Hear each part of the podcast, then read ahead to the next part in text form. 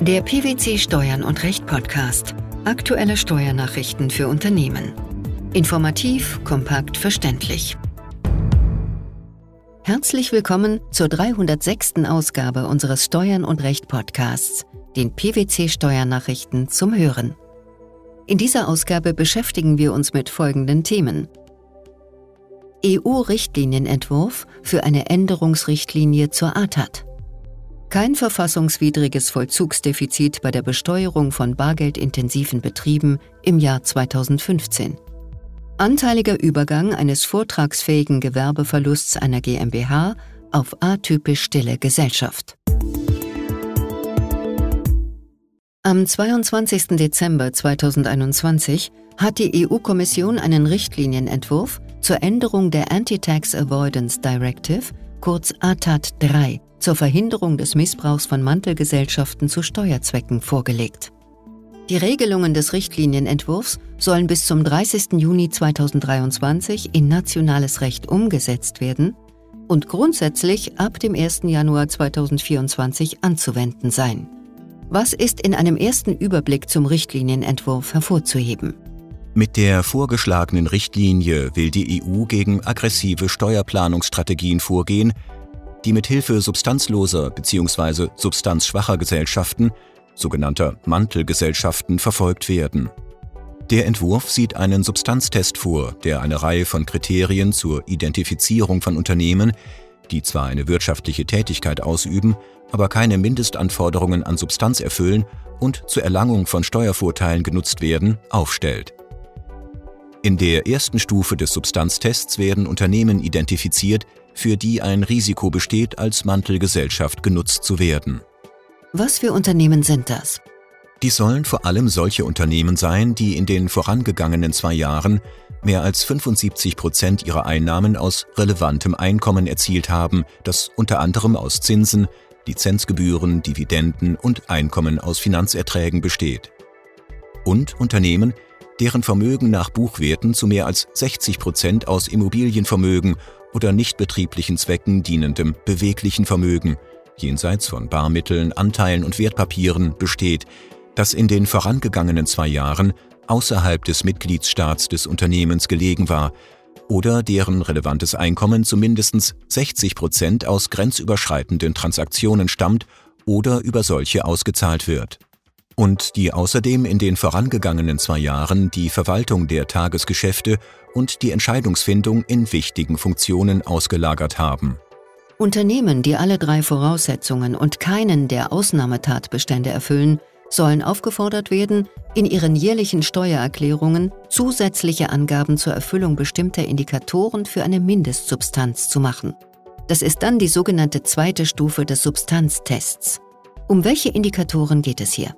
Diese Indikatoren sind der Besitz von Geschäftsräumen in dem Staat, in dem sie registriert sind, die aktive Nutzung eines Bankkontos in diesem Staat sowie eine Reihe von Merkmalen, welche die Geschäftsführung oder die Beschäftigten betreffen. Unter anderem börsennotierte Unternehmen, Unternehmen mit mindestens fünf Vollzeitbeschäftigten und Unternehmen, die in demselben Mitgliedstaat wie ihre Muttergesellschaft ansässig sind, sollen von dieser Meldepflicht ausgenommen sein. Das gleiche gilt mit Blick auf die Unternehmenstätigkeit, zum Beispiel für regulierte Finanzunternehmen und bestimmte Holdingunternehmen. Die Steuerbehörden sollen dazu ermächtigt werden, die Informationen zu prüfen und zu beurteilen, ob das jeweilige Unternehmen die Indikatoren für eine Mindestsubstanz aufweist. Die dritte Stufe des Substanztests schreibt vor, wie die Informationen, die das Unternehmen im zweiten Schritt gemeldet hat, inhaltlich zu bewerten sind. Was ist mit Unternehmen, die nicht alle Substanzindikatoren erfüllen? Unternehmen, die nicht alle Substanzindikatoren erfüllen, haben nach Artikel 9 des Richtlinienentwurfs die Möglichkeit, die Vermutung, dass es sich bei ihnen um eine Mantelgesellschaft handelt, zu widerlegen.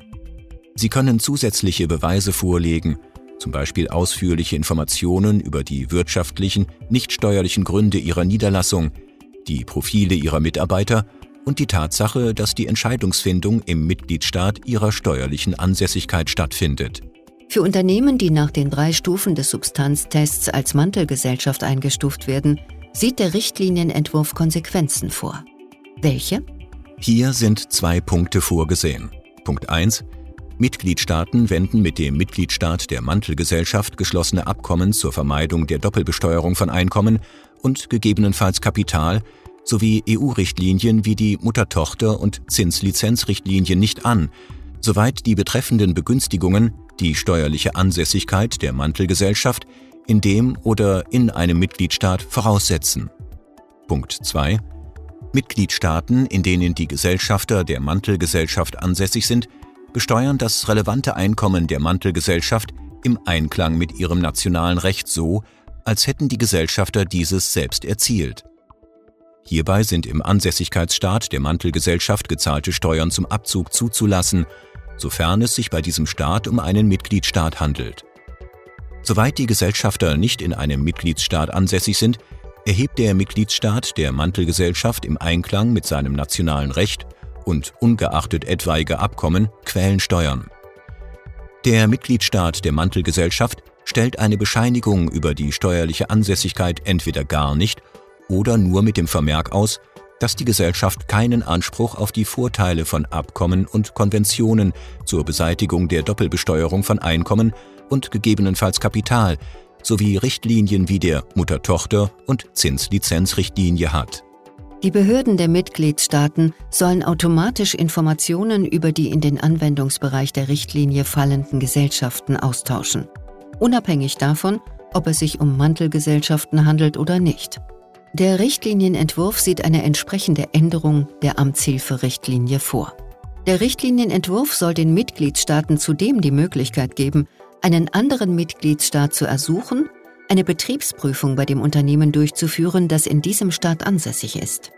Der ersuchende Mitgliedstaat soll ferner innerhalb einer angemessenen Frist eine Rückmeldung zu dem Ergebnis der Betriebsprüfung erhalten. Wie sollen Verstöße geahndet werden? Die Pflicht und Befugnis zur Regelung von Sanktionen für Verstöße gegen die sich aus der Richtlinie ergebenden Pflichten weist der Richtlinienentwurf grundsätzlich den Mitgliedstaaten zu. Dies verbunden mit der Vorgabe, dass sie effektiv, angemessen und abschreckend sein sollen.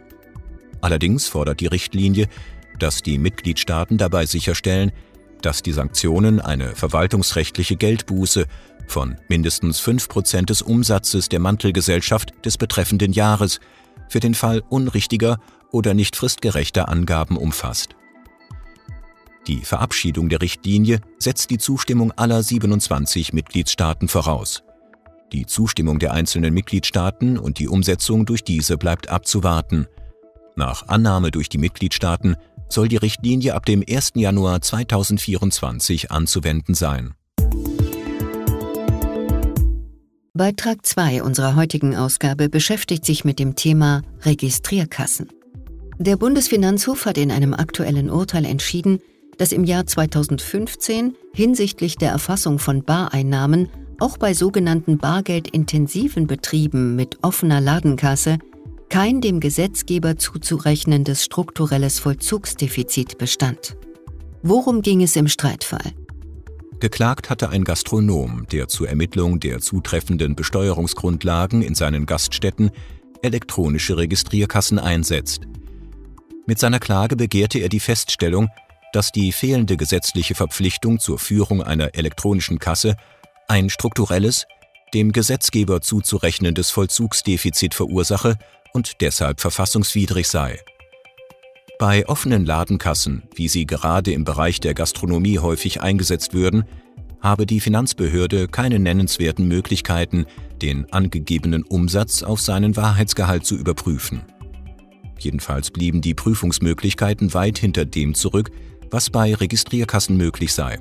Dadurch werde eine gleichmäßige Steuerfestsetzung bei allen Marktteilnehmern ausgeschlossen und er, der bereits elektronische Registrierkassen einsetze, werde in seinem Recht auf Gleichbehandlung verletzt.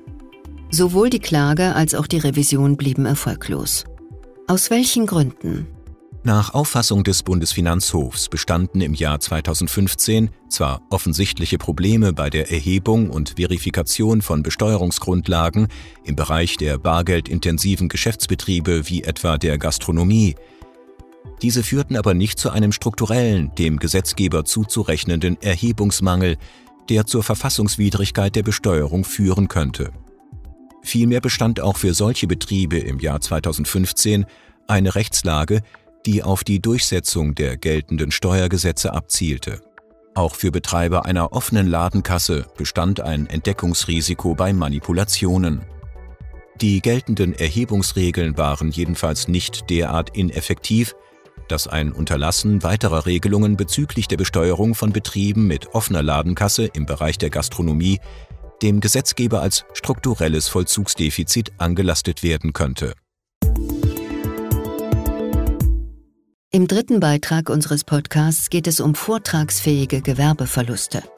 Hierzu hat das Finanzgericht Münster in einem Urteil entschieden, dass der für eine GmbH festgestellte vortragsfähige Gewerbeverlust auf eine atypisch stille Gesellschaft übergeht, soweit die GmbH an ihr beteiligt ist. Welcher Sachverhalt lag der Entscheidung zugrunde? Die Klägerin ist eine GmbH, die ein Bauunternehmen betreibt und als Inhaberin des Handelsgewerbes mit zwei stillbeteiligten Gesellschaftern klagt. Durch die stille Beteiligung der beiden Gesellschafter am Handelsgewerbe der GmbH ist zum 1. Januar 2010 eine atypisch stille Gesellschaft entstanden.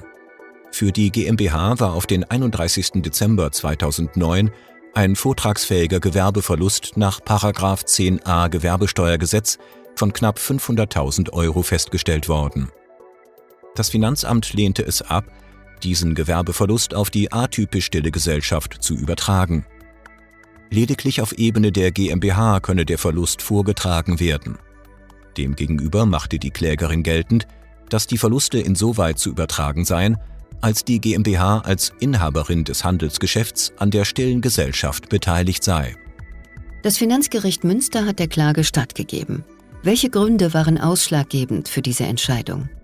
Der zum 31. Dezember 2009 für die GmbH festgestellte Verlust sei anteilig mit dem auf sie entfallenden Gewerbeertrag der atypisch stillen Gesellschaft zu verrechnen.